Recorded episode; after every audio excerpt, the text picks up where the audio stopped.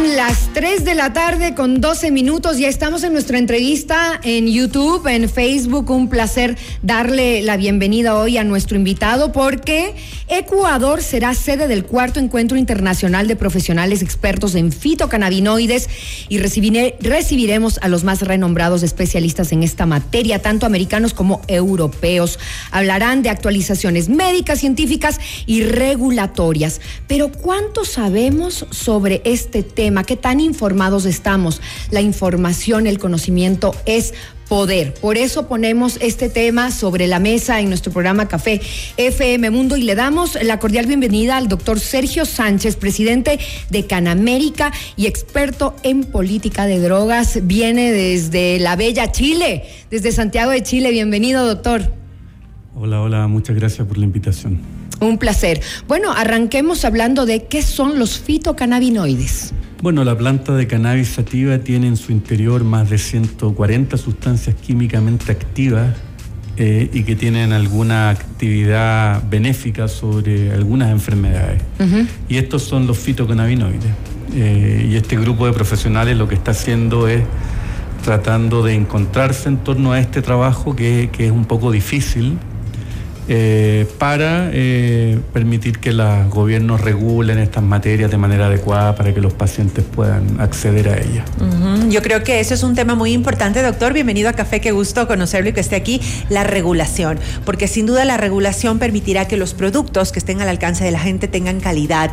Eh, siempre pienso en una botella de vino, siempre compramos merlot de tal bodega, algo, ya sabemos que siempre va a estar bien, que no nos va a hacer daño y eso es porque existe una regulación. ¿Qué deberían tomar en cuenta entonces los países o los gobiernos para esto?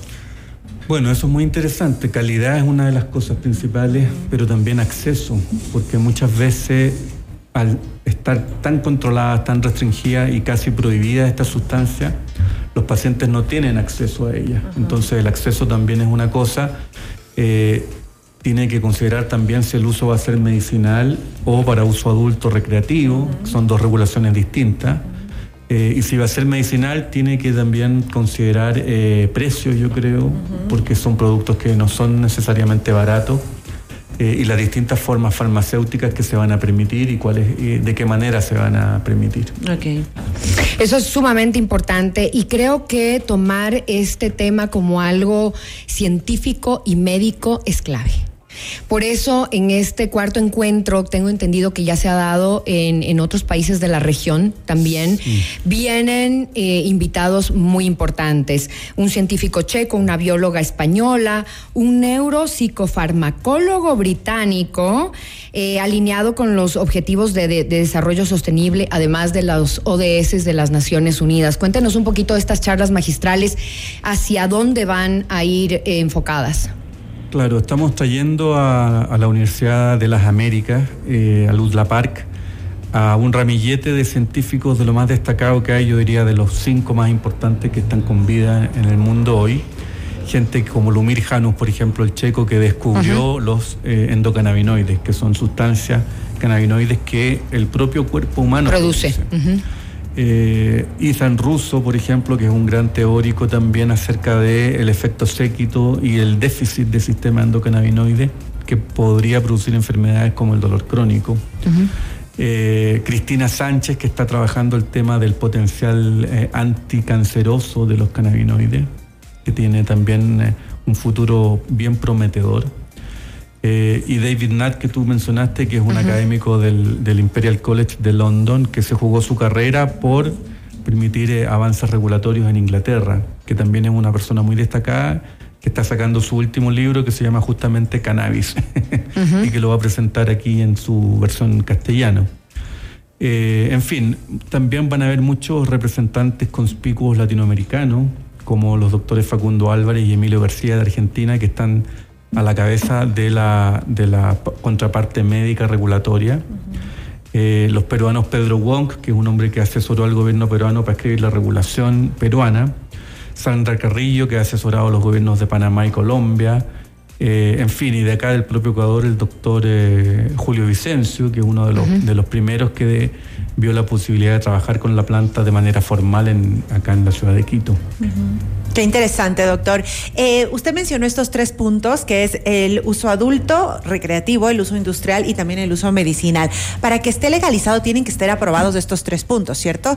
Creo que Uruguay lo hizo en el 2013 y Canadá en el 2018.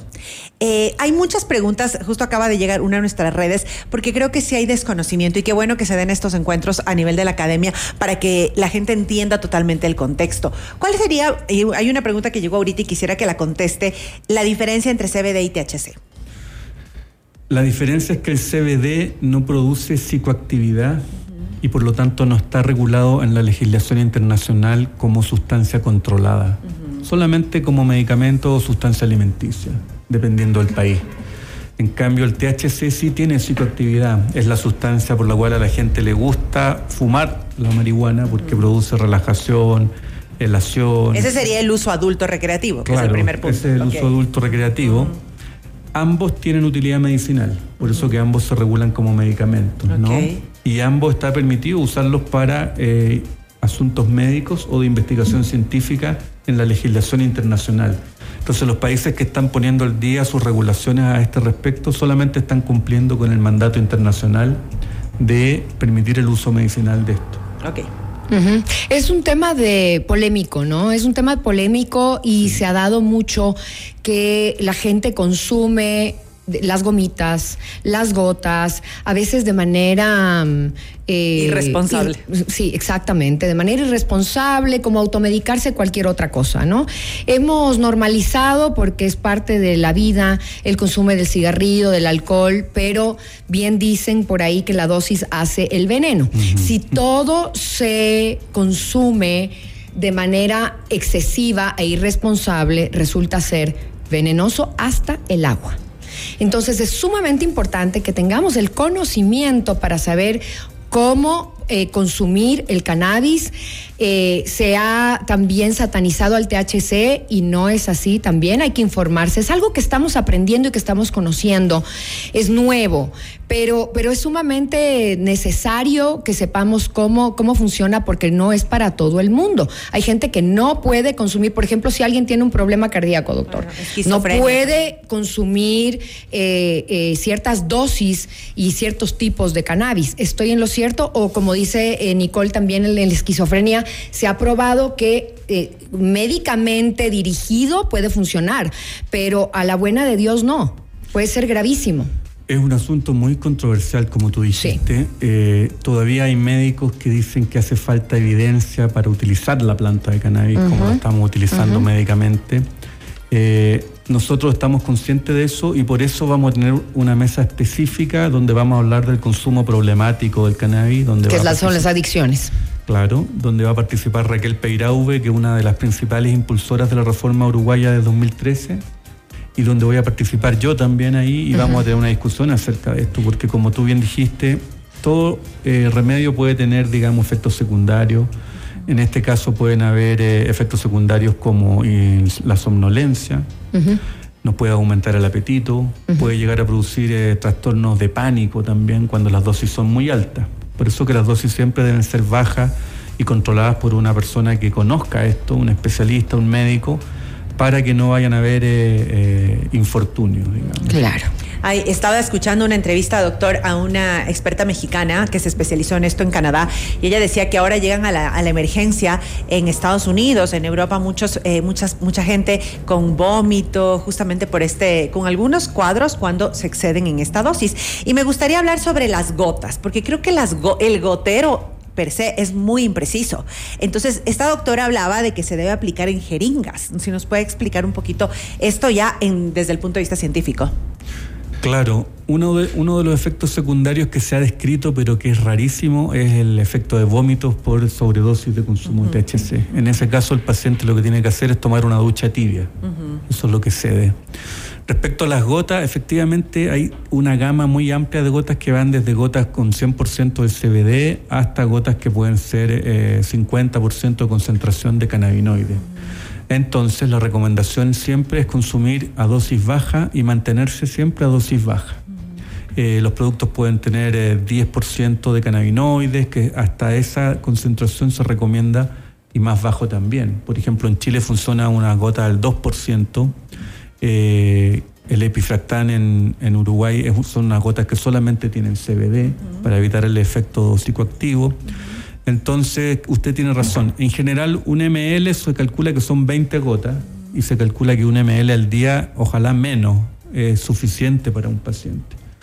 Eh, y, hay que, y ahí entra la regulación, porque la regulación también tiene que decirle al laboratorio hasta qué límite va a usted permitir eh, la concentración de THC, por ejemplo, para una gota. Qué importante. Todo eso vamos a aprender entonces en este espacio, Marisol. Tenemos una pregunta de la audiencia. Están eh, escribiéndonos. Gracias, querida audiencia, por el interés que han puesto en este tema. Buenas tardes. Han puesto una cevichería con CBD en el norte de Quito. Me parece una irresponsabilidad que se lo permitan. Y con esto quiero juntar a una pregunta mía, porque parece que va por eh, un poquito por el camino.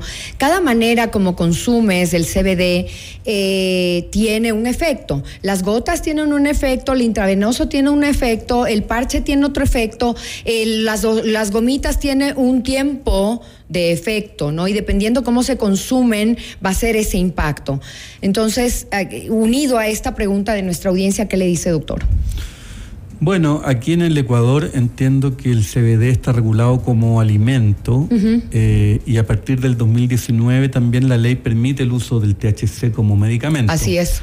Lo que hace falta es la reglamentación de cómo hacer ese uso. ¿Cómo se regula? Claro, cómo hacer ese uso. Ahora, existe controversia sobre eso también, porque como te dije, en algunos países el CBD está considerado alimento, como parece ser el caso en Ecuador en otros países como en Chile el CBD está considerado como medicamento. Entonces, las Naciones Unidas no tienen una postura clara sobre este tema porque precisamente el CBD no tiene una actividad psicoactiva. Entonces deja de ser una sustancia de interés porque el centro del control de las Naciones Unidas sobre esta sustancia es que modifican tu percepción de la realidad. Y esas parece que fueron las sustancias que deben ser controladas por las Naciones Unidas. Muchísimas gracias, doctor. Qué interesante tema. Si ustedes quieren repetirse la entrevista, pueden ir a nuestro canal de YouTube hablando sobre el cuarto encuentro internacional de profesionales expertos en fitocannabinoides. Como dijo Marisol, la información es poder y tenemos que estar informados de todo lo que sucede para poder opinar, ¿no? Totalmente. Doctor, ¿dónde nos podemos inscribirnos? Todavía hay tiempo. Es ah, del 9 al 11 de febrero esto, ¿no? Importante, eh, esto se puede comprar la entrada en canamérica.org la entrada es importante porque la entrada nos permite pagarle los pasajes y la estadía a toda esta gente tan importante que mencioné. Que viene de otros países, claro. Que hay uno de ellos que vive en la Cisjordania, por ejemplo, wow. eh, también en la tiquetera eh, y el mismo día del encuentro en el Udla Park va a haber una persona del equipo ahí también vendiendo las últimas entradas. Genial. Excelente. Gracias, doctor. vamos a ir a. Vamos, no, tenemos más música y si ustedes quieren repetirse la entrevista, pueden ir a nuestro canal de YouTube. Ya regresamos.